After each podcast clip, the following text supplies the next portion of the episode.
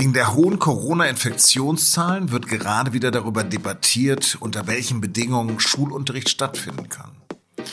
Wie können wir Schülerinnen und Schüler und die Lehrkräfte schützen oder muss doch alles digital stattfinden? Darüber habe ich mit Marlies Tepe gesprochen. Sie ist Bundesvorsitzende der Gewerkschaft Erziehung und Wissenschaft und ausgebildete Volks- und Realschullehrerin. Sie hören auf den Punkt den Nachrichtenpodcast der Süddeutschen Zeitung. Mein Name ist Lars Langenau. Schön, dass Sie zuhören und los geht es nach einer kurzen Werbung. Es gibt viele Gründe, nicht zum Arzt zu gehen. Zu fleißig? Zu leidig? Zu motzig? Zu rotzig? Aber nur eine Alternative. Zu Krü. Videosprechstunden mit qualifizierten Ärzten, Krankschreibungen und Rezepte auf Smartphone. Bezahlt von deiner Kasse. Krü. Jetzt App laden. Auch nach zwei Wochen im Teil-Lockdown sind die Infektionszahlen immer noch zu hoch. Lockerungen der Maßnahmen wird es deshalb erstmal nicht geben. Im Gegenteil. Kanzlerin Merkel will die Ministerpräsidenten am Montag sogar noch von drastischeren Vorgaben überzeugen. So sollen sich weniger Menschen verschiedene Haushalte treffen dürfen. Und auf private Feiern soll bis Weihnachten komplett verzichtet werden.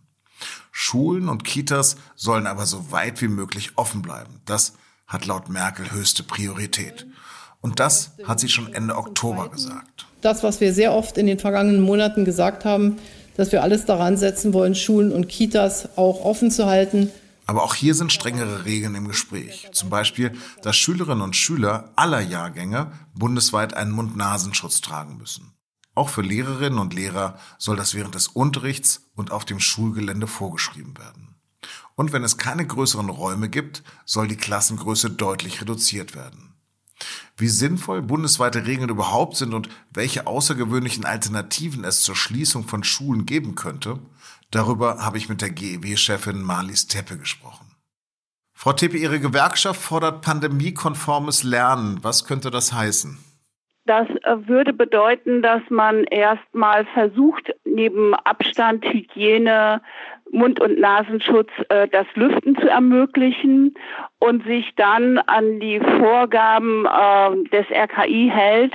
Das heißt, wir fordern Unterricht äh, mit Abstand bei dem hohen Infektionsgeschehen wie jetzt in kleineren Gruppen. Sind wir denn nach einem halben, dreiviertel Jahr Corona-Pandemie wirklich weiter als im März? Insofern ja, als die Kolleginnen und Kollegen sich besser auf diese Situation einstellen konnten. Leider haben wir äh, noch lange nicht an allen Schulen optimale Lüftungsmöglichkeiten und wir haben nicht an allen Schulen äh, digitale Endgeräte oder äh, Lernplattformen oder Lernmanagementsysteme, damit der Unterricht digital erleichtert wird. Mhm. Also nochmal konkret, Sie haben es ja schon erwähnt, Laptops. Wie gut sind wir denn vorbereitet auf einen möglichen zweiten Lockdown an den Schulen? Lange nicht in allen Schulen gibt es Laptops. Noch lange nicht ist jede Schule äh, mit WLAN so ausgestattet, dass die Kolleginnen und Kollegen über Videokonferenzen agieren könnten. Das ist ein großes Problem. Deshalb plädieren wir ja dafür, dass es jetzt einen Wechselunterricht gibt mit kleinen Gruppen und die andere Hälfte würde zu Hause arbeiten.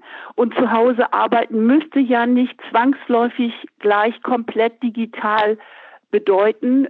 Da müssen die Schülerinnen und Schüler eben Aufgaben bekommen, über die man dann am nächsten Tag spricht. Können Sie noch mal erklären, wie das praktisch aussehen könnte? Dann hat die eine Klasse oder die Hälfte der Klasse hat eine Woche Unterricht und die andere nicht. Oder was für Modelle gibt es da? Ich glaube, das ist ein äh, zu großer Zeitraum. Aber äh, man könnte einen täglichen oder zweitäglichen Wechsel, also drei Tage in der Woche in der Schule, zwei zu Hause, in der nächsten andersrum gestalten. Baden-Württemberg hat damit ja lange Erfahrung gemacht bei der Lockerung nach dem ersten Lockdown.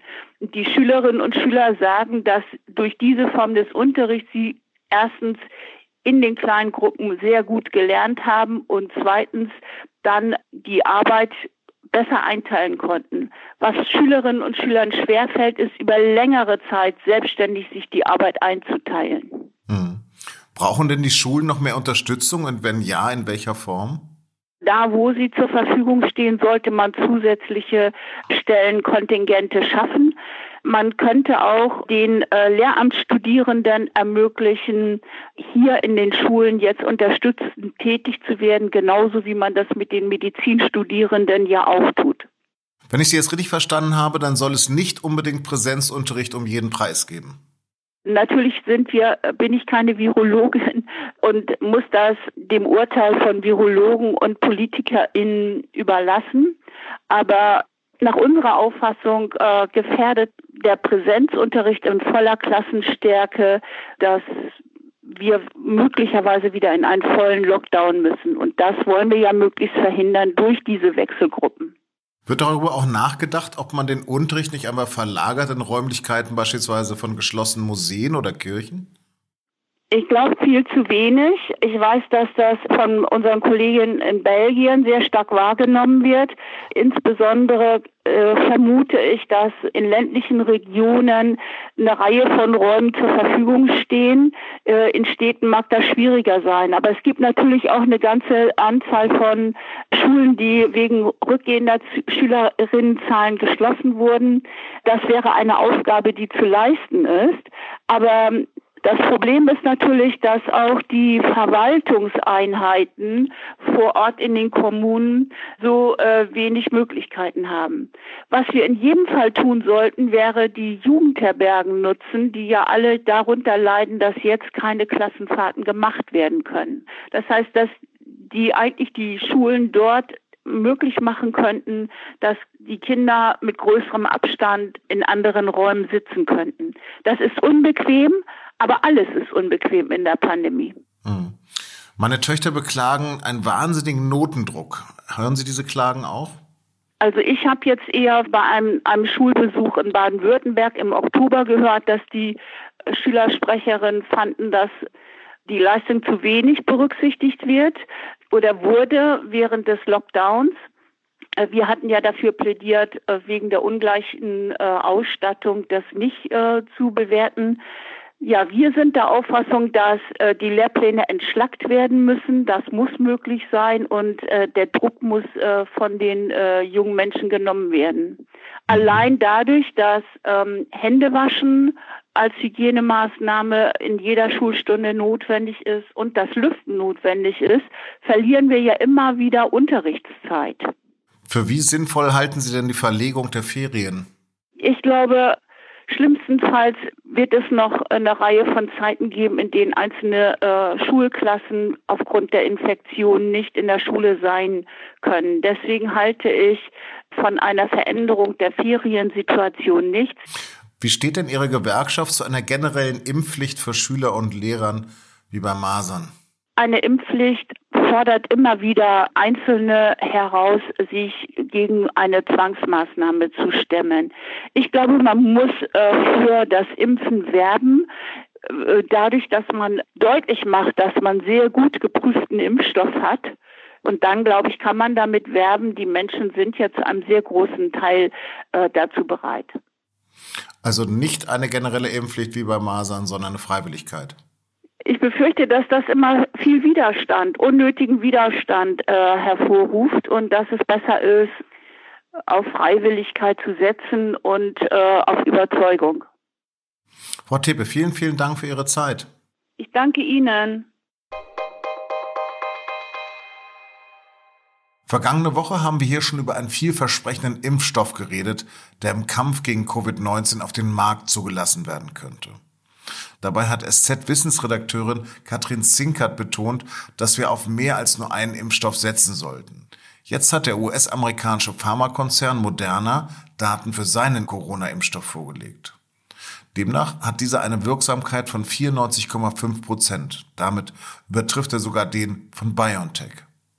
Die EU-Kommission verhandelt bereits mit dem US-Konzern über die Lieferung von bis zu 160 Millionen Impfdosen. Die Bürger der Republik Moldau haben für einen politischen Wandel gestimmt. Bei den Präsidentschaftswahlen konnte sich die Oppositionspolitikerin Maja Sandu mit 57 Prozent gegen Amtsinhaber Igor Dodon durchsetzen.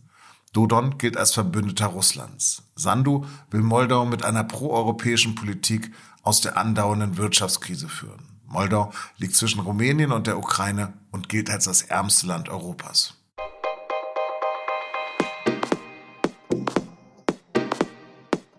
Eigentlich heißt es immer, den Rekord von Michael Schumacher, den holt niemand mehr. Sieben Weltmeistertitel in der Formel 1. Seit diesem Sonntag steht aber fest, Lewis Hamilton hat genau das auch geschafft. Und seine Karriere ist noch nicht beendet. Was Hamilton auszeichnet, darum geht es in der neuen Folge und nun zum Sport, unserem Sportpodcast. Den finden Sie wie alle unsere Podcasts unter sz.de-podcast. Das war auf den Punkt. Redaktionsstoß war 16 Uhr. Danke fürs Zuhören und bleiben Sie uns gewogen.